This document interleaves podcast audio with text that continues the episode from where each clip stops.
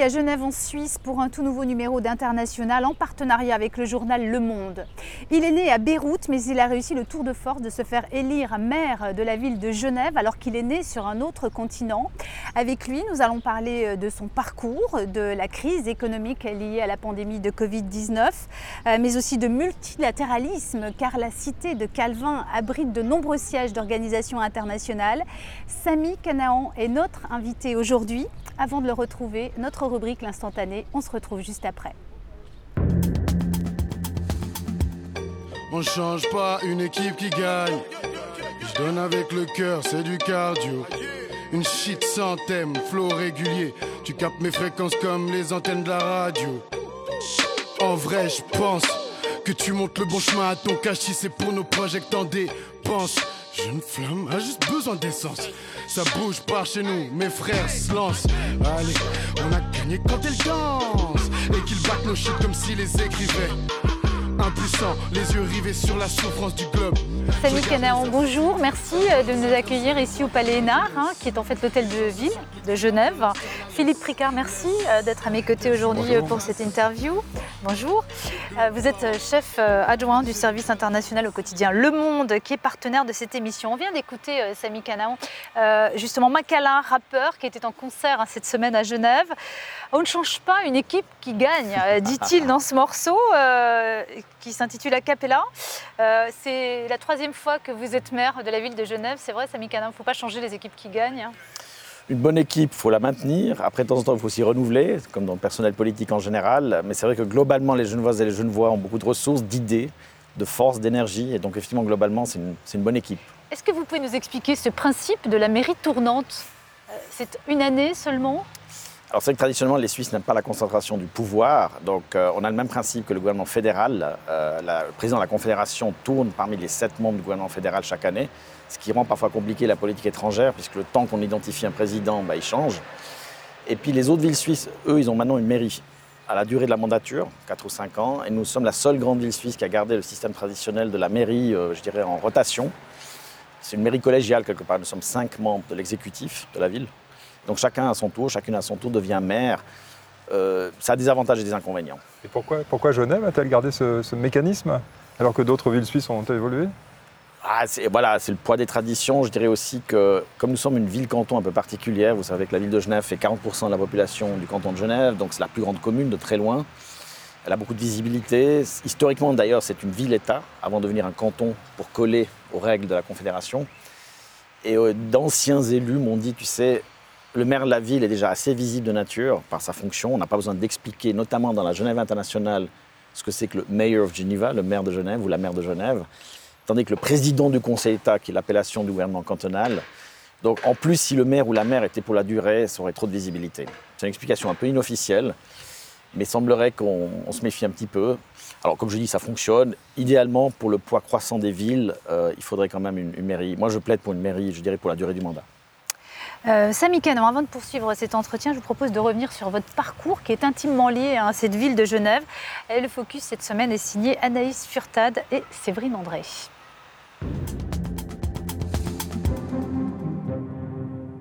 Ces montagnes, ce jet d'eau, vous les côtoyez depuis plus de 30 ans. Vous voici à Genève, Samy Canaan, en 2011, après avoir fini premier à l'élection du conseil administratif de la ville pour votre première candidature. À l'époque, vous preniez déjà une politique inclusive, vous qui êtes né à Beyrouth au début des années 60. Vos souvenirs d'enfance sont en Suisse alémanique auprès de vos grands-parents maternels, mais pour vous, tous les chemins mènent à Genève, la ville dont vous êtes actuellement le maire. Genève, c'est à la fois très suisse en même temps, c'est proche du. Enfin, il y a ce côté international et diversifié. Quelqu'un avec le profil comme le mien qui peut devenir maire de Genève, ce n'est pas forcément le cas partout. Donc je pense que je suis bien ici, et puis de temps en temps je vais prendre l'air ailleurs, mais je reviens toujours. Genève, ville internationale, cela ne date pas d'hier. En 1919, la Société des Nations, ancêtre de l'Organisation des Nations Unies, y voit le jour. Depuis, la cité de Calvin est le siège de dizaines d'institutions internationales, l'Organisation mondiale de la santé, le Comité international de la Croix-Rouge ou encore le Haut Commissariat pour les réfugiés. Genève, une ville cosmopolite avec aujourd'hui 40% de la population d'origine étrangère. Près d'un quart des habitants parlent au moins deux langues. Un environnement plurilingue que vous connaissez bien, vous qui naviguez aisément de l'anglais à l'arabe en passant par le suisse allemand. Genève est aussi une métropole culturelle. Votre mantra, il faut toujours plus investir dans la culture, surtout par temps de crise. Quand je vois les êtres humains qui, qui arrivent à se fédérer autour d'une œuvre culturelle, c'est vrai que à coup, il y a quelque chose qui se passe qu'on ne peut pas verbaliser forcément. Malgré la pandémie de Covid-19, vous espérez permettre à Genève de retrouver son attractivité tout en restant une place forte internationale, entourée d'un nouveau conseil administratif. Vous dites vouloir miser sur le renouveau. Votre troisième mandat de maire de Genève se finissant le 31 mai prochain, aurez-vous assez d'une année, Samy Canaan, pour relever tous ces défis? Samy Canaan, euh, je rappelle que vous êtes maire de Genève et socialiste également, euh, membre du Parti socialiste. Euh, les défis sont nombreux pour la ville de Genève, notamment à, l'épreuve du Covid. Oui, alors même sans parler du Covid qui a évidemment aggravé la situation, comme toutes les villes, on est quelque part au bout de la chaîne institutionnelle. Nous ne faisons pas les lois qui sont faites au-dessus de nous, mais on est aux premières loges des réalités de la population. Donc lorsqu'on parle migration, lorsqu'on parle inégalité sociale, lorsqu'on parle changement climatique, on le vit beaucoup plus concrètement dans une ville. Les élus locaux sont interpellés en première ligne et n'ont pas toujours les réponses ou les moyens. Par contre, ils ont une connaissance du terrain qui est évidemment forte. Et Genève n'échappe pas à cette règle. On a des îlots de chaleur, on a des fortes inégalités, même si on est une ville riche, parce qu'on est une ville riche peut-être. Euh, on est une ville frontière, donc ça amène son lot de complexité. Et donc, on a vraiment des défis euh, euh, vraiment majeurs à, gérer ensemble. Le, Covid, vous l'avez vécu comment ici? Ça s'est passé peut-être mieux que chez, le voisin français, il me semble. Avec le recul, on peut dire qu'effectivement, on l'a plutôt bien vécu et bien maîtrisé, mais c'est quand même une sacrée, euh, une sacrée crise, euh, je dirais, dont on mesure toutes les répercussions économiques, sociales, humaines. C'est un énorme choc. C'est vrai que pour un pays comme la Suisse, on n'a plus connu de crise pareille depuis la Deuxième Guerre mondiale. Mhm. Euh, il y a eu des crises économiques, mais disons à cette échelle-là, où on doit arrêter toutes les activités d'un coup. Donc oui, notre système public, le système sanitaire hein, s'était préparé.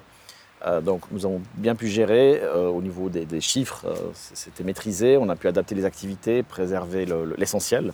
La ville, comme d'autres collectivités publiques, a dû très vite dire qu'est-ce qui est vital dans nos prestations, services sociaux, voirie, police et ainsi de suite. Qu'est-ce qu'on doit suspendre, bah, notamment le domaine culturel, qui a été durement touché. Donc, dans l'ensemble, on a beaucoup appris très vite.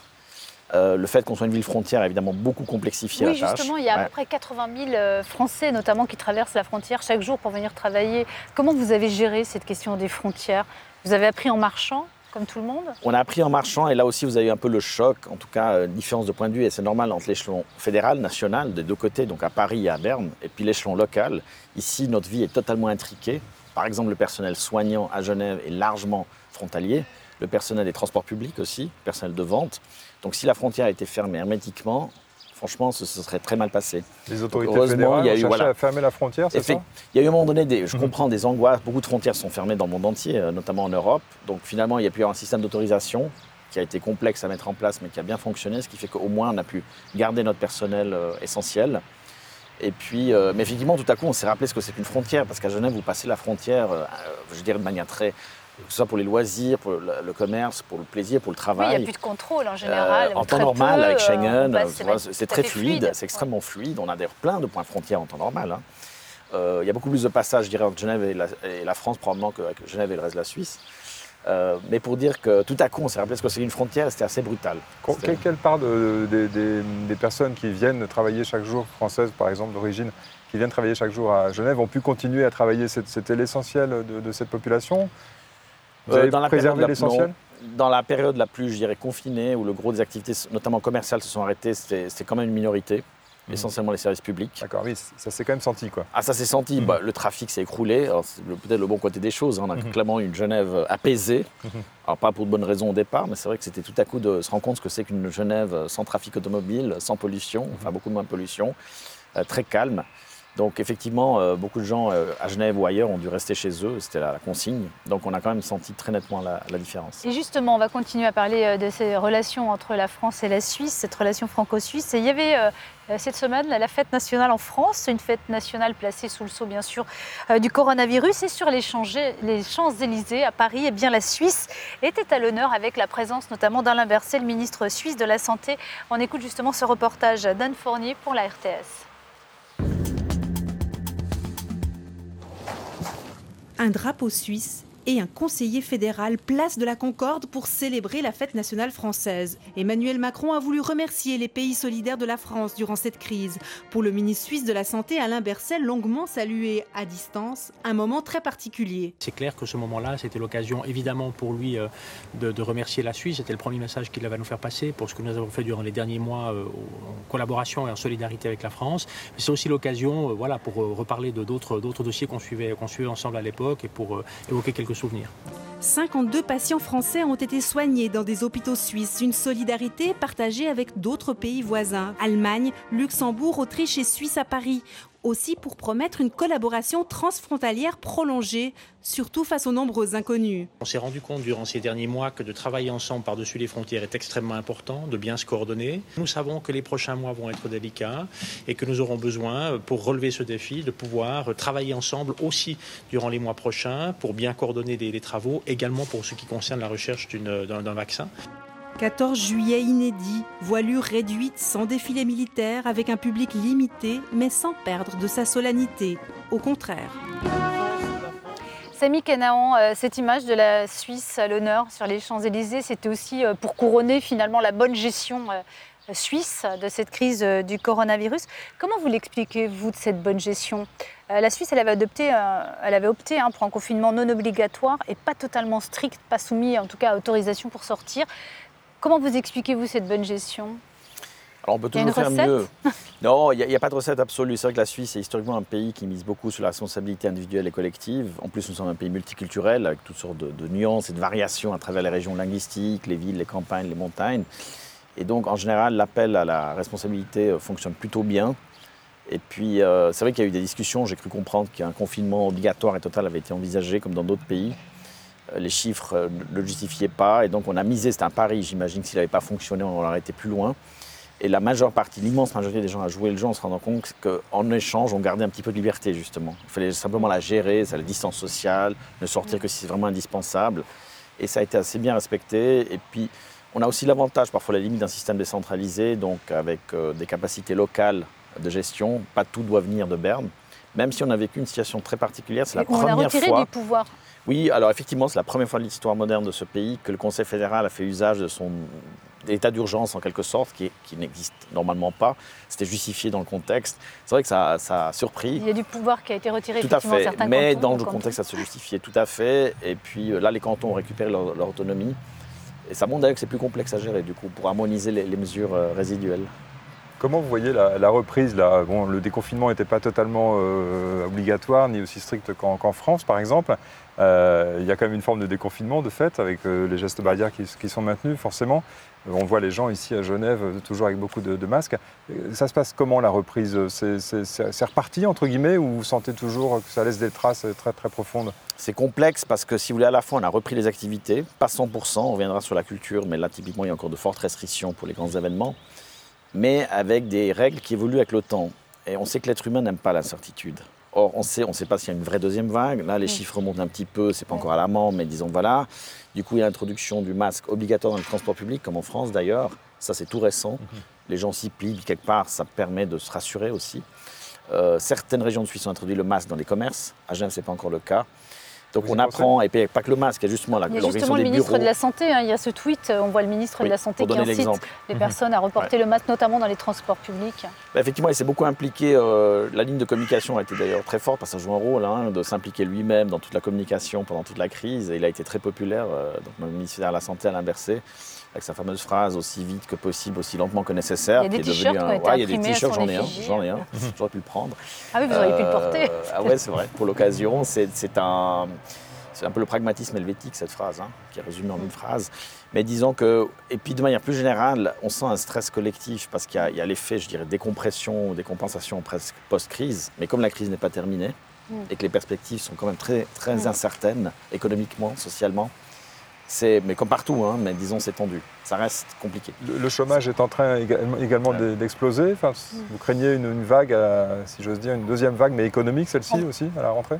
Elle, est déjà en train de se mm. profiler. Alors bon, en Suisse, on a un pays qui est, globalement privilégié, qui, heureusement on a pu déployer des très gros moyens publics pour euh, ce qu'on appelle le chômage technique. Donc l'assurance chômage prend en charge les salaires pour les entreprises pendant un certain temps. Chômage partiel. Hein, voilà, et c'est assez complet comme dispositif, mais il y a des gens qui passent à travers les mailles du filet, et puis les entreprises certaines qui étaient déjà fragiles avant la crise, par exemple, mm. Bah, c'est le coup de grâce. Et donc on s'attend à une augmentation assez forte du chômage en Suisse. Alors je voulais qu'on revienne une seconde sur une image, euh, cette image du jet d'eau euh, qui a été justement euh, remise en eau. Hein. les vannes ont été rouvertes en présence du directeur de l'OMS, la directrice générale de l'Office des Nations Unies. C'était le 12 juin dernier, après 12 semaines de long confinement. Genève, c'est aussi la ville où siègent de nombreuses organisations internationales. on entend dire quand même de plus en plus qu'aujourd'hui on n'accourt plus pour euh, tout ce qui est euh, gestion des crises, médiation. est-ce que, et comment vous voyez-vous l'avenir de Genève et comment on peut rendre de l'activité, l'attractivité Par exemple, c'est vrai que les accords sur, la fin du nucléaire iranien ont eu lieu à Vienne, on peut aller à Bâle également. Comment, comment vous, vous comptez rendre de l'attractivité à Genève? Alors ça reste le lieu principal pour la plus grande partie du travail multilatéral international, disons par la concentration à la fois d'organisation mais aussi de savoir-faire, de compétences, de réseaux, y compris informels. La diplomatie évolue aujourd'hui. Hein. Il y a les États bien sûr, mais il y a tous les spécialistes, il y a les, villes qui montent en puissance. Donc Genève reste le pôle en, masse et en différenciation des sujets, ça reste le pôle principal dans le monde. Après, il y a toujours une concurrence euh, en fonction des La négociation sur le nucléaire iranien s'est passée principalement à Genève, même si effectivement les accords ont été signés à Vienne. Euh, L'OMS qui a été chahuté, mais qui reste comme un acteur clé euh, de, la situation actuelle avec la, pandémie. Donc, euh, un autre défi, on va être honnête, c'est le coût de la vie. C'est ce qui reproche souvent à Genève, hein. c'est que c'est cher pour les résidents, pour les gens qui viennent d'ailleurs. On y travaille activement avec les autorités. En tout cas, c'est une priorité qui est coordonnée entre la Confédération, le canton de Genève et la ville de Genève. c'est évident que pour nous, la Genève internationale, c'est un élément vital de notre existence, de notre identité, aussi un facteur économique. Mais quand on voit que le multilatéralisme n'a pas le vent en poupe, c'est le moins qu'on puisse dire. Euh, vous vous dites, euh, waouh, Genève a du souci à se faire pour son avenir Je crois que du coup la planète a du souci à se faire. Il faut se réinventer la, planète a du souci à se faire. Effectivement, on voit malheureusement monter en puissance des, dirigeants qui donnent dans le populisme très nationaliste pour mieux cacher leurs limites. Ça, c'est un vrai danger, mais pour toutes et tous. Hein. Donc Genève, on, le subit en partie, puisqu'il y a des annonces de retrait, par exemple, de certaines organisations.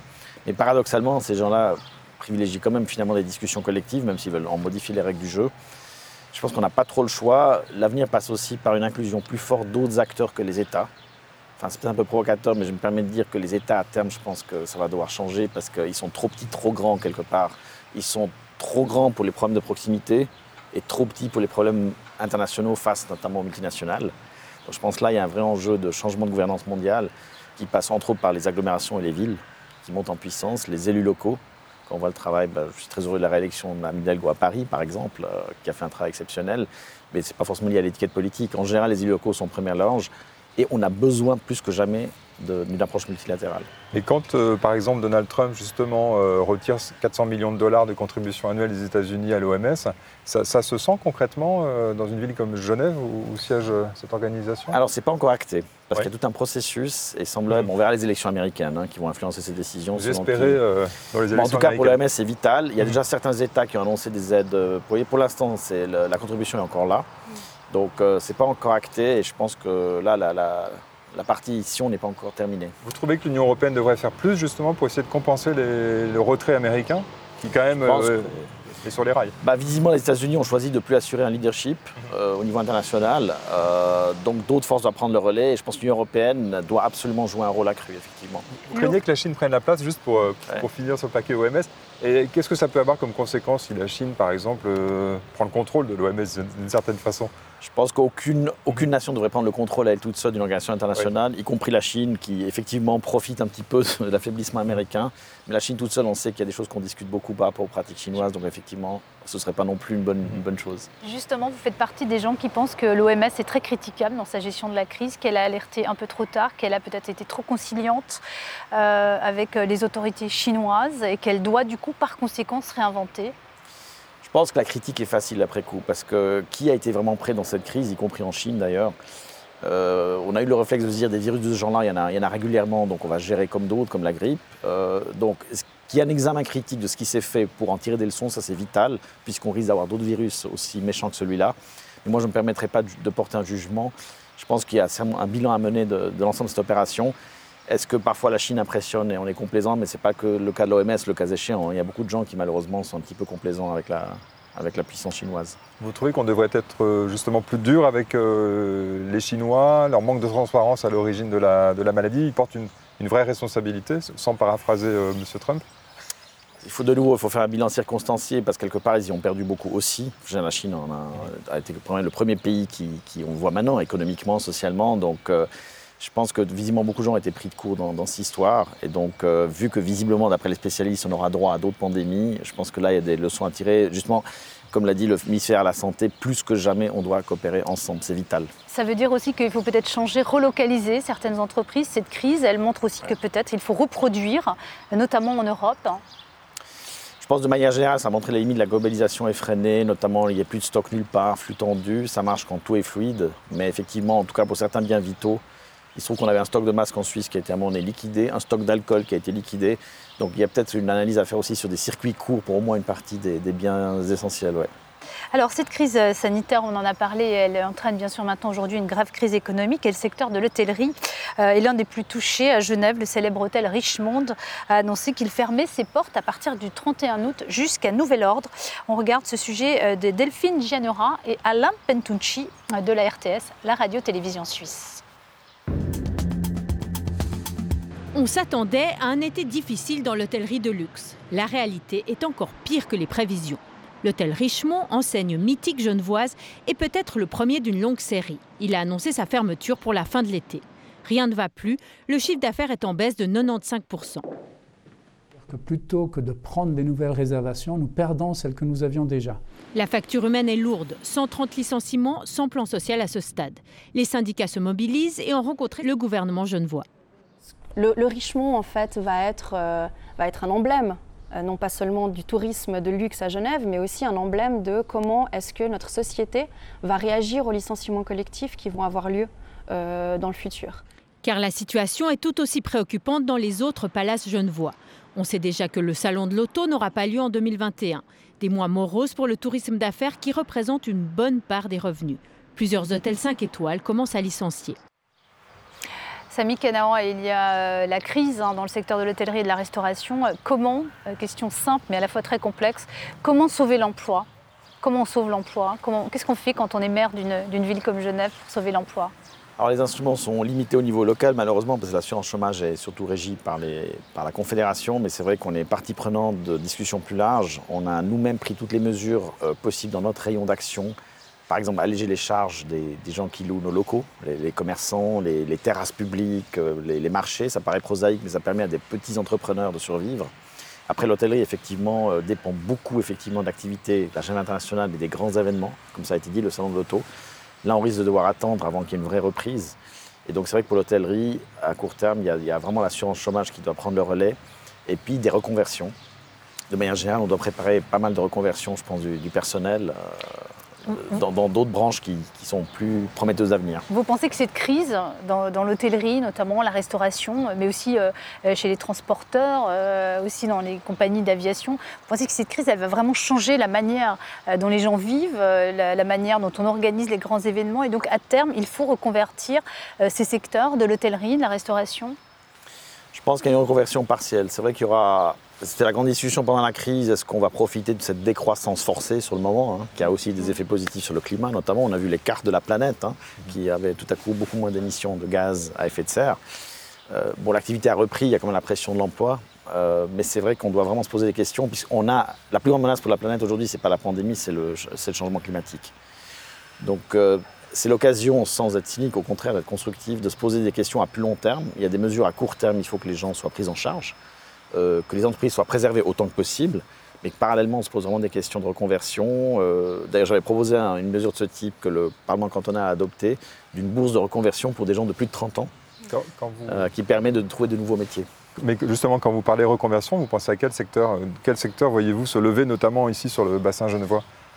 En manière générale, la, région lémanique, donc Genève-Lausanne, euh, avec aussi tout, le tissu académique que nous avons qui est très pointu, on a des secteurs dans le numérique qui se développent très rapidement, dans le secteur des biotechnologies, euh, de l'écologie appliquée, c'est-à-dire pas seulement euh, le, discours général, mais les mesures concrètes qui permettent d'assainir le, patrimoine bâti, de, verdir des villes. C'est des connaissances que nous avons en partie dans, l'économie créative au sens large. On, a de très bons, je dirais, talents, mais ce n'est pas encore suffisamment promu. Donc on a un potentiel. Mais ce sont des entreprises qui elles-mêmes ont trinqué euh, du fait de la pandémie. D'une certaine façon, l'activité s'arrête. Même ces secteurs-là sont quand même assez fragilisés. Oui, on dit que l'économie genevoise devrait se contracter de plus de 6% en 2020. C'est énorme. C'est énorme et c'est dangereux effectivement pour l'emploi. Comme je dis, à court terme, il y a heureusement le chômage technique qui peut pallier ou l'assurance perte de gain. Globalement, je dirais que les parlements ont ouvert les cordons de la bourse en quelque sorte parce qu'il y va vraiment la survie. Mais on a fait de l'urgent et maintenant il faut essayer que malgré l'urgence qui continue, de se poser aussi des questions structurelles sur l'évolution de notre, notre économie de marché de l'emploi. Et justement, il y a le domaine de la culture dans lequel vous, vous voulez investir. Vous pensez que c'est un remède, c'est en tout cas un secteur dont il faut s'occuper euh, très précisément et très rapidement Alors clairement, la culture a été le secteur le plus durement touché, puis c'est le premier qui a dû tout arrêter. Euh, annulation massive, et puis un des derniers probablement qui pourra fonctionner, on va dire, à peu près normalement. Donc, euh, et puis c'est beaucoup d'emplois. On sous-estime parfois, parce qu'on voit les artistes, on a parfois des visions un peu idylliques. Ce sont des gens qui gagnent leur vie, qui sont très créatifs, souvent dans des conditions très précaires d'ailleurs. Et du coup, c'est des gens qui ont une contribution clé à la vie de la cité, c'est pas juste une figure de style. Et donc, on a vu que beaucoup ne correspondaient pas aux critères formels de l'assurance chômage, par exemple. Donc, ils ont vraiment subi la crise de plein fouet. Et en même temps, ils apportent énormément. Il y a une diversification de l'emploi à Genève, on a calculé que l'économie culturelle et créative, au sens large bien sûr, y compris le design, le numérique, c'est la deuxième branche économique du canton. C'est encore insuffisamment reconnu et donc promu, et il y a un vrai potentiel. Ça représente combien de, milliers d'emplois? Ah, mais c'est des, dizaines de, des, dizaines de milliers d'emplois, euh, mmh. c'est 4 milliards de, de valeur économique brute par année, donc c'est tout à fait impressionnant. Mmh.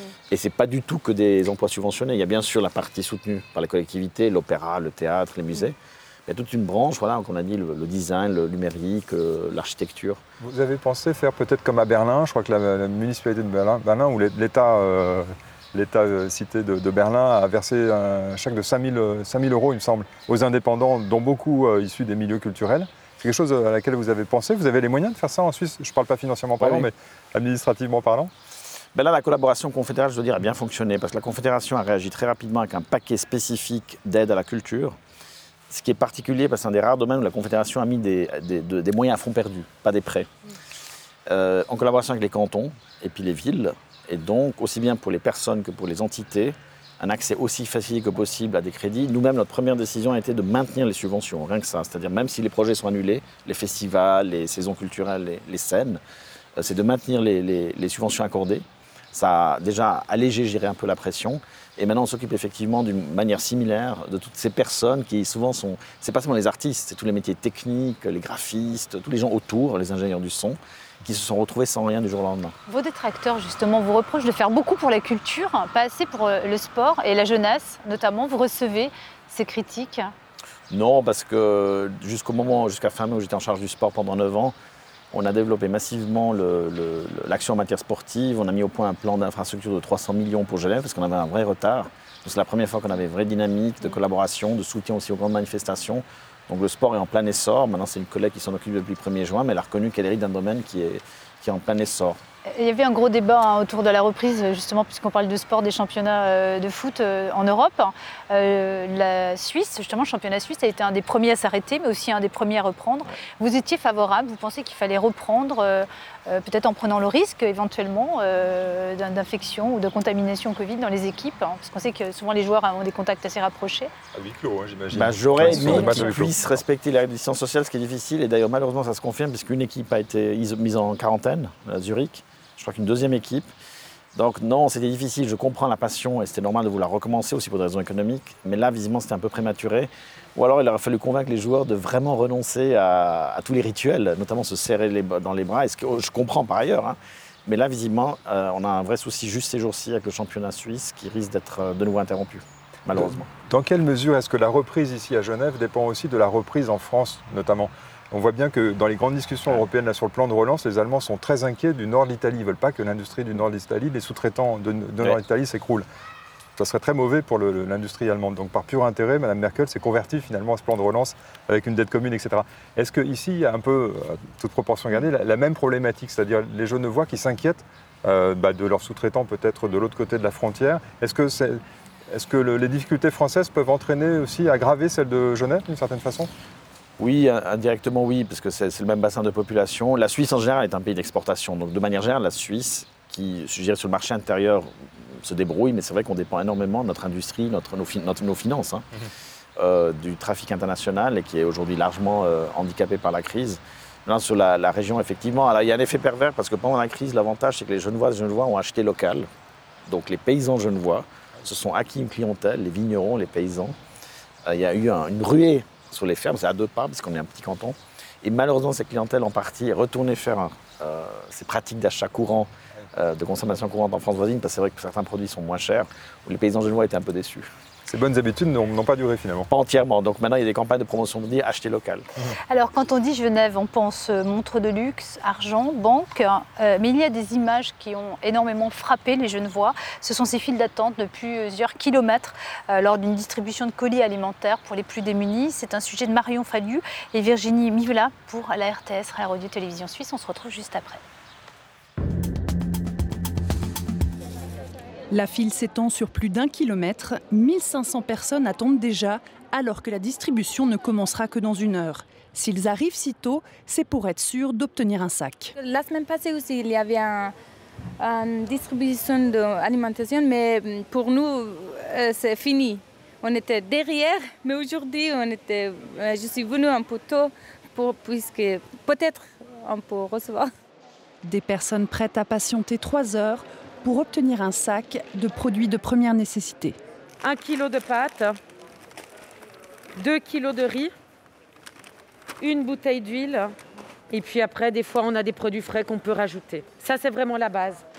Depuis plusieurs semaines, la caravane de solidarité prépare des sacs pour les plus démunis. Chaque fois, il y a plus de monde, une population très précaire, pour la plupart sans statut légal. Depuis le confinement, ils ne travaillent plus, dans les ménages, dans les restaurants, dans l'hôtellerie, etc.. Ils ont tenu le coup euh, quelques semaines, ils ont apporté de l'argent, et là, ils sont à bout. Il y a des familles entières qui, qui vivent de ce sac, et ce sac, il coûte 20 francs. La crise du Covid a mis en lumière toute cette frange de la population qui ne peut plus travailler et qui a peur de se rendre chez le médecin. Donc on ne va pas vous demander votre nom ni où vous habitez, c'est juste une enquête. Du coup, aujourd'hui, MSF profite de l'occasion pour monitorer l'état de santé des personnes. MSF a l'habitude de travailler sur des terrains de guerre. Aujourd'hui, la détresse est à nos portes, devant nous. Samy Canin, euh, cette crise de Covid-19 a mis en lumière la pauvreté dans la ville de Genève. Euh, qu'est-ce qui s'est passé avant? Euh, Il y avait une certaine hypocrisie, les autorités fermaient les yeux, ne voulaient pas voir non, c'est le paradoxe genevois, c'est qu'à la fois on a une réelle conscience des inégalités que nous avons à Genève. En, tant que ville de Genève, on est en première loge, on peut difficilement l'ignorer, on est une petite ville quand même relativement. Notamment toute cette frange de la population qui travaille dans l'ombre, voire au noir, dans l'économie domestique, dans la restauration, l'hôtellerie le paradoxe que je vois, c'est qu'à la fois, on est le canton suisse qui a développé le plus les outils de contrôle du marché du travail pour éviter le travail au noir ou le dumping salarial.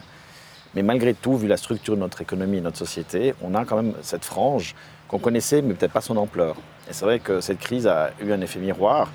Et comme le reportage l'indique, une partie de ces gens arrivaient à naviguer d'extrême justesse, avec des, des, emplois précaires, pas toujours illégaux d'ailleurs, mais en tout cas à la journée, comme dans certains pays on parle des travailleurs journaliers, ailleurs sur le monde, ça ne devrait pas exister chez nous.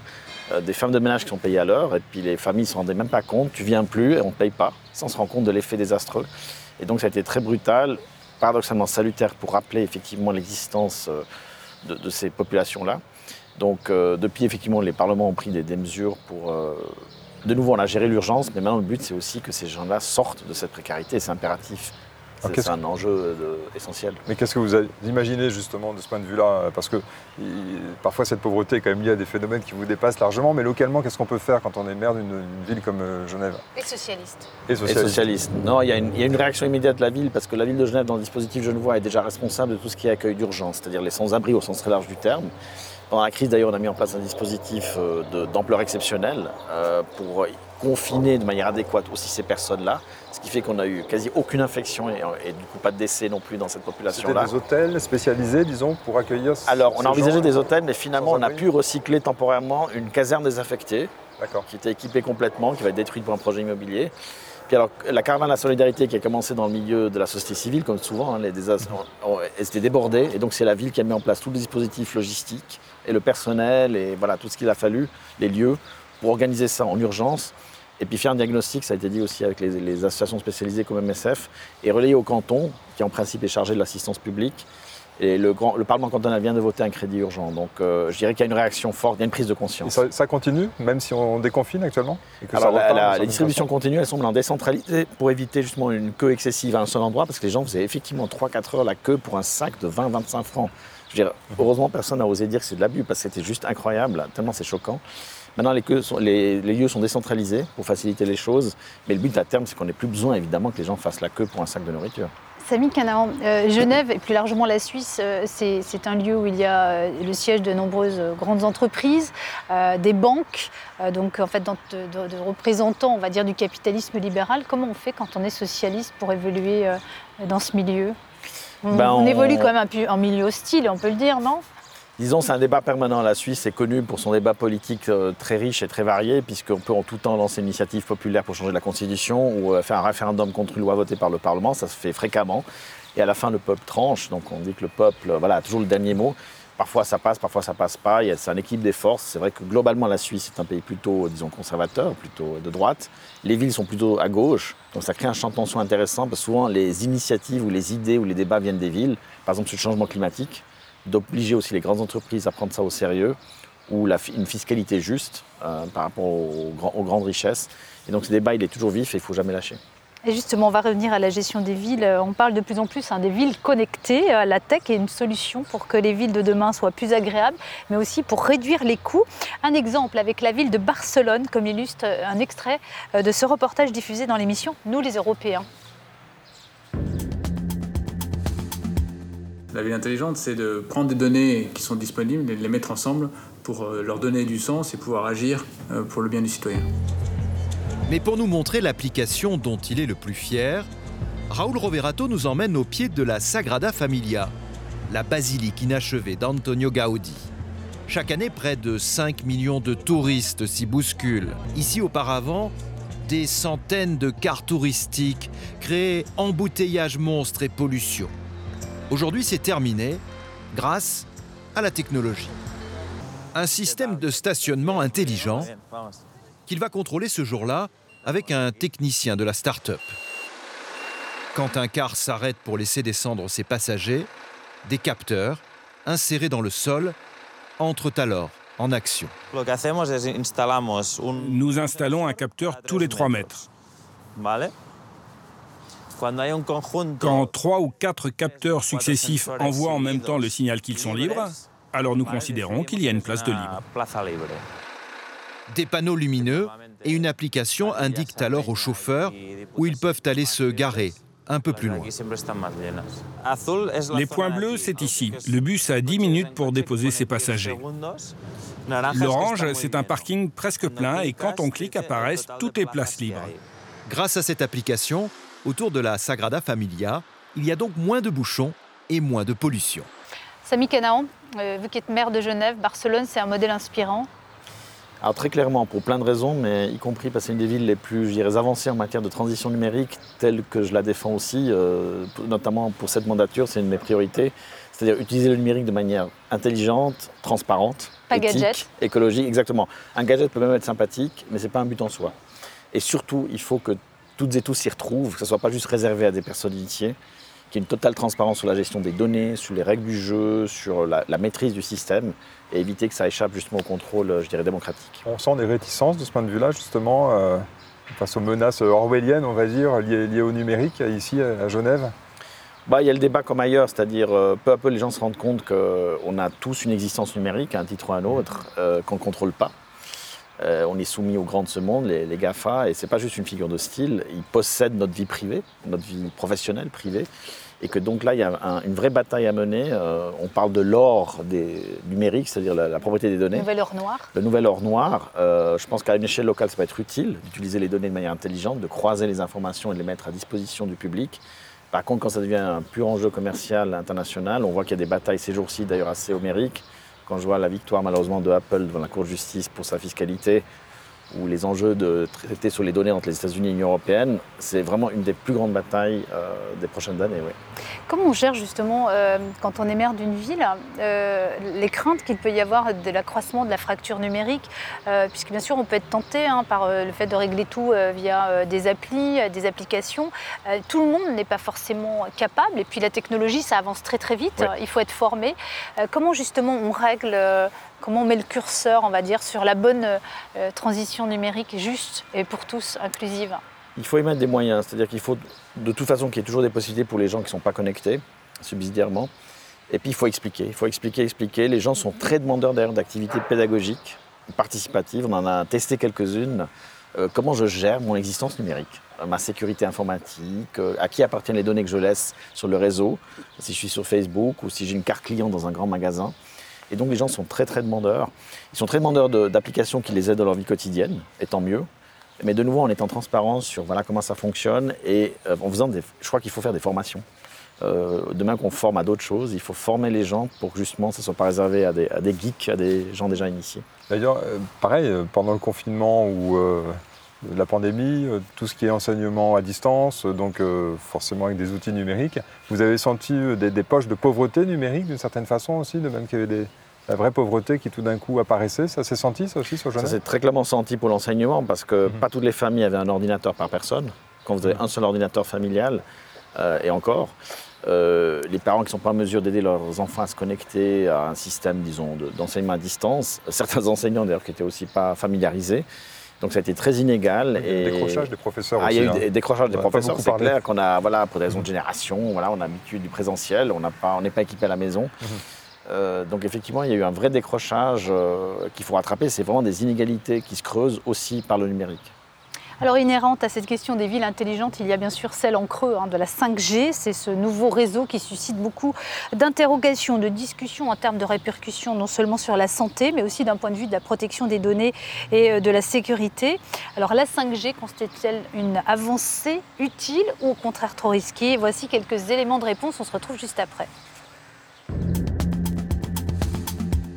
C'est quelque chose qui est attendu, c'est quelque chose qui est très prometteur. Euh, on peut imaginer la télémédecine, la téléexpertise, la téléchirurgie. Par exemple, un chirurgien qui est de l'autre côté de la planète ou un chirurgien qui est à Genève qui opère quelqu'un qui se retrouverait euh, en Centrafrique et puis qui euh, fait une opération. Eh bien, l'opération doit se faire en direct, mais surtout les gestes, il doit y avoir aucun décalage entre l'image et le geste lui-même, qui sera un geste euh, robotique à ce, moment-là. Et donc là, il y a un énorme avantage. Alors on a vu un exemple hein, euh, de la 5G dans ce qu'elle a là de meilleur, mais il y a aussi des craintes hein, autour euh, de la 5G. À Genève, il y a un moratoire de 3 ans et pourtant on voit les, les- antennes de 5G qui pullulent un peu partout. Comment faire déjà pour empêcher, on va dire, l'installation de ces antennes un peu sauvages? Et puis ensuite, est-ce qu'on peut encore, est-ce qu'on, c'est possible ou envisageable d'interdire la 5G dans la ville de Genève? Non, je ne pense pas. Le moratoire avait pour but de laisser le temps à un débat, je dirais, un peu structuré, un peu documenté, à, faire des études scientifiques. Puisque la 5G, c'est à la fois l'outil lui-même, c'est les ondes que ça génère, et la discussion sur les ondes au sens large. On est dans un monde évidemment avec beaucoup d'ondes. Et puis, qu'est-ce que ça, représente ensuite derrière comme évolution, c'est-à-dire de, tout numériser dans les, internet, le- les objets connectés hein, dans, les domiciles? Est-ce qu'on en a réellement besoin à ce point-là? Autant il y a des aspects utiles, autant il y a des aspects qui sont justement gadgets, qui génèrent aussi derrière des défis écologiques, puisqu'on sait que de manière générale, la consommation numérique à l'échelle mondiale est devenue un des principaux facteurs de consommation énergétique. Euh, les data centers, le streaming, hein, que tout le monde adore, mais enfin concrètement, ça, c'est un facteur écologique, que ce débat puisse avoir lieu. Puis évidemment, la démocratie est plus lente que la technologie et le commerce. Donc on a un réel choc euh, ici qu'il faut essayer de maîtriser. Euh, personnellement, je ne suis pas forcément opposé, j'ai besoin de comprendre, j'ai besoin d'être documenté. En tant qu'élu local, on n'a pas toutes les clés, mais malheureusement, la pression commerciale est très forte. Est-ce que derrière ce débat euh, technologique, il n'y a pas également la peur de la menace chinoise, disons, puisque les Chinois sont très, en, via Huawei, effectivement, les Chinois qui sont très en pointe sur ces technologies. On voit le gouvernement britannique qui d'abord avait entrouvert la porte à Huawei, l'a refermé subitement après, après les, multiples tensions qui ont survenues ces derniers temps, notamment en marge de la pandémie. Euh, c'est la peur de la technologie en tant que telle ou c'est la peur de la Chine, selon vous? Bon, à l'échelle locale, c'est clairement la compréhension de la technologie elle-même. C'est-à-dire qu'est-ce qu'elle signifie pour les gens? Euh, il y a des menaces pour la santé publique, comme je dis, les enjeux commerciaux. Est-ce qu'on va être obligé de remplacer tous nos appareils électroménagers, par exemple, donc l'obsolescence programmée après, les grands enjeux de la guerre commerciale, c'est vrai que malheureusement, ça nous échappe un petit peu. Je le regrette en tant que tel, parce que j'ai l'impression que certains reprochent à d'autres ce qu'ils font eux-mêmes aussi, hein, jusqu'à un certain point. Mais c'est surtout l'enjeu concret de ce que ça signifie pour la vie quotidienne. Vous voulez parler des, Américains qui reprochent peut-être. Au sens large, les grandes puissances, malheureusement, sont en pleine guerre commerciale et, et, je ne suis pas sûr que c'est toujours des motivations totalement désintéressées. Ces dernières semaines, on a vu euh, le résultat notamment des élections euh, municipales en France, où les écolos se sont habillés à la part du lion, euh, en dépit d'une énorme abstention, qui était aussi un problème de la démocratie aujourd'hui. On voit de plus en plus les écolos être de plus en plus dans les capitales, dans les grandes villes. Comment vous expliquez ce besoin d'écologie dans les grandes villes? Et puis, Comment vous appréhendez justement la question de l'abstention? Est-ce que vous avez, vous, les mêmes difficultés en termes d'abstention lors des élections euh, ici à Genève, en Suisse? Alors déjà, je salue le fait que ces victoires sont souvent des alliances justement qu'on n'avait plus vues en France entre les écologistes et les socialistes, enfin la gauche au sens large, euh, parce qu'elles portent ensemble un message qui dit bien la justice climatique et la justice sociale. C'est intimement lié. C'est que là, si on veut aborder le changement climatique en faisant fi des inégalités sociales, on, on part sur un échec programmé. La France a eu d'ailleurs un débat très vif autour des Gilets jaunes hein, dans ce contexte-là. Donc c'est une réponse très typique des villes, justement, où on attaque ensemble les questions. Et en ville, le changement climatique, il crée des nouvelles inégalités. On n'a pas tous et tous les moyens d'échapper à la chaleur urbaine, par exemple, d'avoir des résidences secondaires pour aller au bord de la mer. Donc on doit l'aborder ensemble. Et, les villes, on a les, les légitimités, la proximité pour l'aborder ensemble de verdir la ville, euh, de promouvoir les mobilités douces, d'assainir nos bâtiments, sans augmenter les loyers, par exemple. Ça, c'est un enjeu qui est, essentiel. Et je pense qu'il porte vraiment ensemble un message d'espoir, mais aussi très concret. Donc le défi est énorme. C'est des changements de pratiques de vie aussi en partie. Hein. Et puis il y a l'abstention, je dirais qu'il faut redonner aux gens l'impression qu'ils ont, qu'ils ont une influence sur leur, euh, sur leur vie. Euh, je disais avant sur les États-nations, ça devient abstrait, ils ont l'impression que quel que soit leur vote, l'influence réelle sur ce qui se passe leur échappe. L'avantage des autorités locales, c'est qu'ils ont une proximité. Et je suis très favorable, comme d'autres élus locaux d'ailleurs, de multiplier les projets où on inclut les gens. On les fait participer à la, gestion de leur quartier, de leur espace vital, euh, pour qu'ils aient vraiment l'impression d'avoir prise sur les événements. La voiture euh, à Genève, c'est un problème autant que dans d'autres grandes euh, métropoles? Effectivement, vous sentez une tension bien particulière à propos de, la pollution liée, au, carbone véhiculé par nos chers véhicules? Bah, c'est clair que le, transport motorisé est un des grands facteurs de, génération de, carbone, de CO2. À Genève, on est la ville la plus motorisée de Suisse. Alors c'est le paradoxe aussi parce que le centre-ville, donc la ville de Genève, on a maintenant presque la moitié des ménages qui n'ont plus de voiture. Par contre, les voitures que vous voyez passer euh, sont des voitures de la périphérie. Alors historiquement, on pouvait dire que les transports publics n'étaient pas assez développés. Ce n'est plus le cas c'est beaucoup des habitudes. Et donc, je pense qu'effectivement, pour beaucoup de gens, pas pour tout le monde, mais beaucoup de gens, les alternatives, qu'elles soient à pied, en vélo, en transport public, sont réellement meilleures, même en termes de coût d'ailleurs, de temps, d'énergie, de santé publique. Et je pense quelque part, on doit passer par là parce qu'on y gagne tous. D'ailleurs, pendant la pandémie, on a bien vu, sans trafic, tout à coup, tout le monde trouvait euh, le centre-ville extrêmement agréable. C'est aussi une question de justice vis-à-vis des habitants de la ville. C'est un problème euh, frontalier aussi, je pense, non? Parce qu'il y a beaucoup de ces transports générés par la voiture qui, qui viennent en fait de France, non? Qui pas ça, beaucoup ça crée des bouchons. Hein. Alors, ils n'avaient pas le choix. Maintenant, pour une bonne partie de la région frontalière, on a le nouveau euh, réseau ferroviaire régional, le Léman Express, mhm. qui a malheureusement de nombreuses maladies de jeunesse, donc les grèves des transports en France, ensuite le confinement, et maintenant un manque de conducteurs et de conductrices. Ça, c'est une très mauvaise nouvelle. c'est dû, ça? Mais c'est des vraies alternatives. Mhm. Euh, on avait senti l'effet d'ailleurs. On n'a pas eu le temps de le mesurer suffisamment. Et puis en fait, une partie du trafic qu'on voit en ville, c'est pas les frontaliers, c'est vraiment les gens de l'intérieur du canton de Genève. Donc c'est des petites distances, mhm. mais c'est les habitudes. Et en Suisse, ce qui me choque quand même, c'est que la moitié des nouvelles immatriculations en Suisse, c'est des grosses cylindrées. Et ça, ça doit changer. Ça, c'est juste plus possible. Alors, nous arrivons bientôt au terme de cet entretien et nous n'avons pas encore parlé du Liban, euh, la moitié de vous-même, puisque vous êtes né au Liban, votre papa était libanais. Euh, le Liban qui traverse la plus grave crise de son histoire et comme un symbole, il y a eu euh, ce concert pour l'espoir à Baalbek, une prestation unique, sans public de l'orchestre philharmonique. On regarde un extrait, on se retrouve juste après.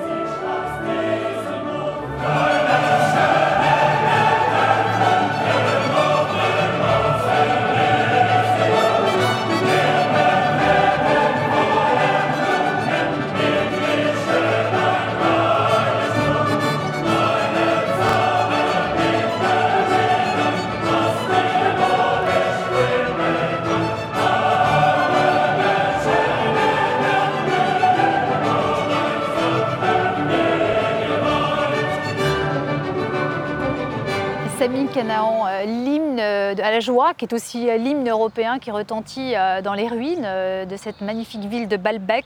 C'est un symbole fort de la résilience hein, libanaise.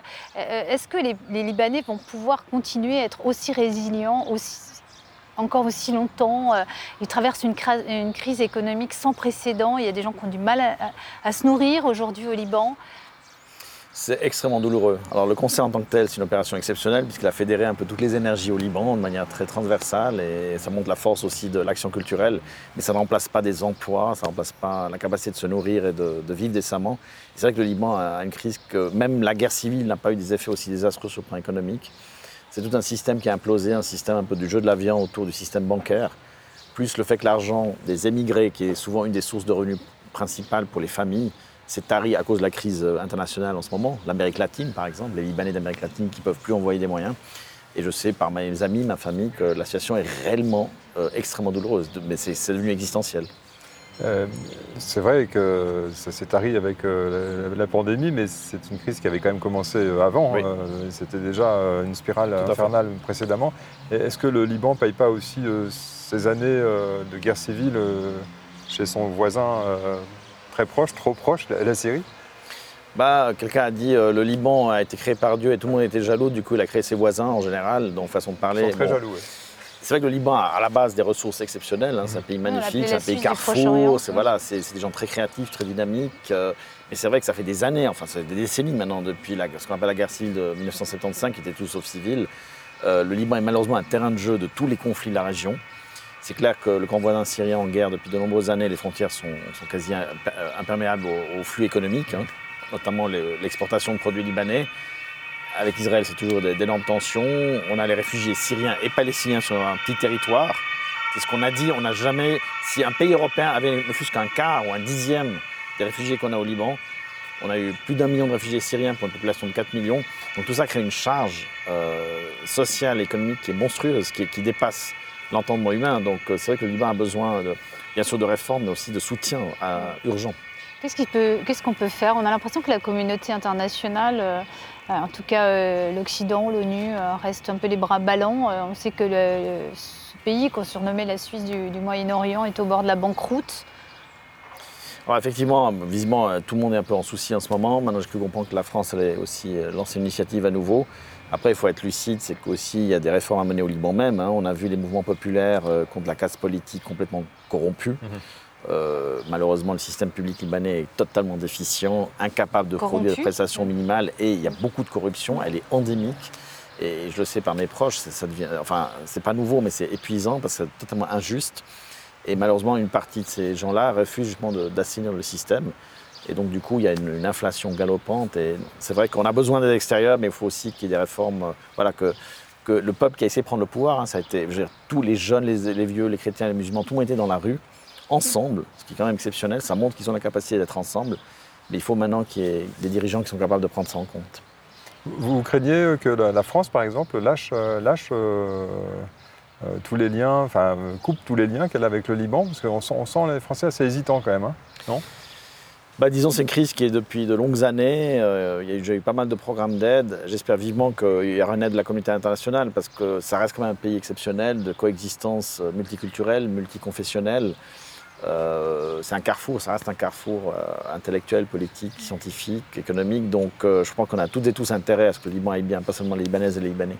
Merci Samy Canaon, euh, d'avoir participé à cet entretien. Merci à vous, Philippe Ricard, de m'avoir accompagné euh, ce matin. Euh, merci d'avoir répondu, Samy Canaon, aux questions du journal Le Monde et de TV5 Monde. Voilà, merci à toutes et à tous pour votre fidélité. Très bonne suite de programmes sur TV5 Monde.